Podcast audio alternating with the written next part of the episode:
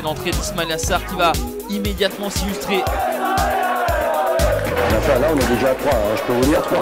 Et ça, ça m'énerve. Ça m'énerve. Le titre de champion est fêté dignement à Saint-Symphorien.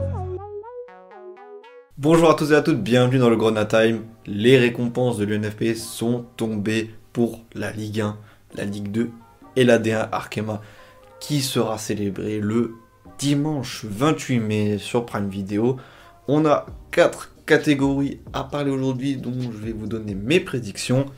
Meilleur espoir, meilleur gardien, meilleur joueur et meilleur entraîneur. On va commencer par la catégorie espoir, donc des moins de 21 ans. Et on peut citer pour moi deux joueurs. Ah, il y a deux joueurs qui se battent et après, sinon, il n'y a pas tellement de joueurs qui, qui, de moins de 21 ans qui se sont, euh, qui ont fait des, performances incroyables. À part ces deux-là, on a d'un côté le Havre, Amir Richardson, mis en avant par la Ligue, qui a l'âge requis puisque c'est un 2002, qui est leader avec le Havre, et qui pour moi du coup est aussi dans l'équipe de la saison. Et de l'autre côté, on a un joueur anessien, Moïse Saïdion, qui a fait quand même une très bonne saison, très prolifique, qui peut contester un peu Richardson, qui... mais il est un peu moins mis en avant par la Ligue. Amir Richardson, 31 matchs joués, très influent dans le jeu du Havre, 3 buts, 4 passes décisives, 21 ans, 2002, il rentre totalement dans la catégorie. C'est un peu le gars, allez, on va dire à 70% sûr qu'il va avoir la nomination du meilleur espoir.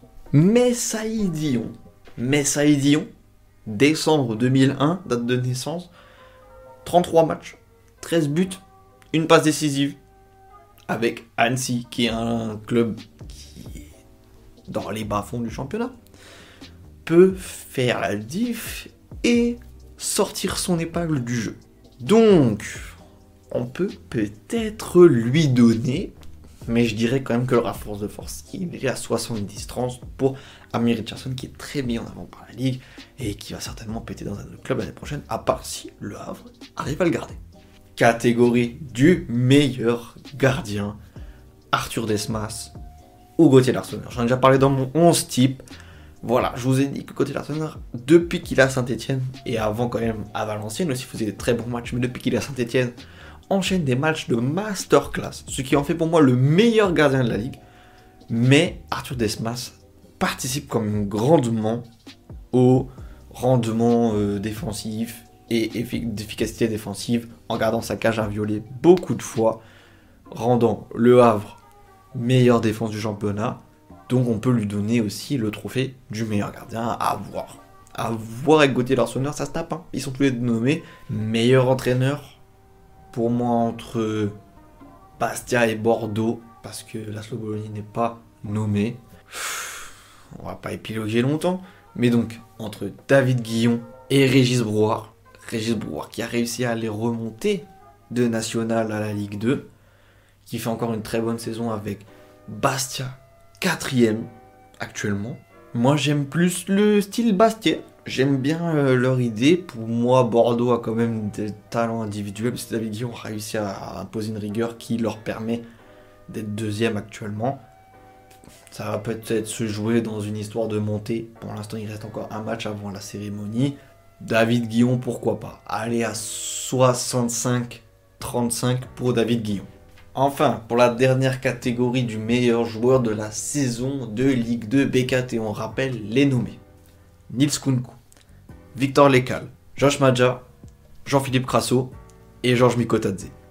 Dans tous les cas, on a trois attaquants qui occupent les meilleures places des buteurs, les meilleures places des passeurs avec Jean-Philippe Crasso qui est talonné de pas loin vers Maja et Mikotadze donc, dans tous les cas, les deux attaquants sont dans les meilleures équipes, sauf pour Crasso, et sont dans les meilleures statistiques de la ligue.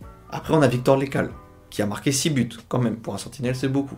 Qui est l'image et capitaine du Havre, qui garde euh, le, milieu du Havre bien cadenassé. Et on a Niskunku qui est arrivé juste à la mi-saison, et je pense que c'est le petit argument qui fait qu'on ne peut pas lui donner, mais arrivé à la mi-saison, le gars met 6 buts et 7 passes décisives dans les meilleurs passeurs alors qu'il est piston, alors qu'il est jeune, alors qu'il est arriver seulement à la mi-saison, mais pour moi on l'enlève. Maja et Crasso sont dominés par Mikotadze, donc il reste Lekal qui est l'image de, de, du Havre gagnant et de, de cette montée et cette première place, et Mikotadze qui bat tout le monde dans les passes décisives, entre guillemets, et euh, enfin dans l'addition de, d'être décisif, donc dans les passes décisives et dans les buteurs. Pour moi, vous allez dire que je suis pas objectif, mais c'est Mikotadze 100%. Mais sinon, il y a Lekal qui bat. Pour moi, c'est les deux. Et je mettrais à 60-40 en étant à la place de la ligue, vraiment. Pas, pas en tant que Messin. Mikotadze à 60-40.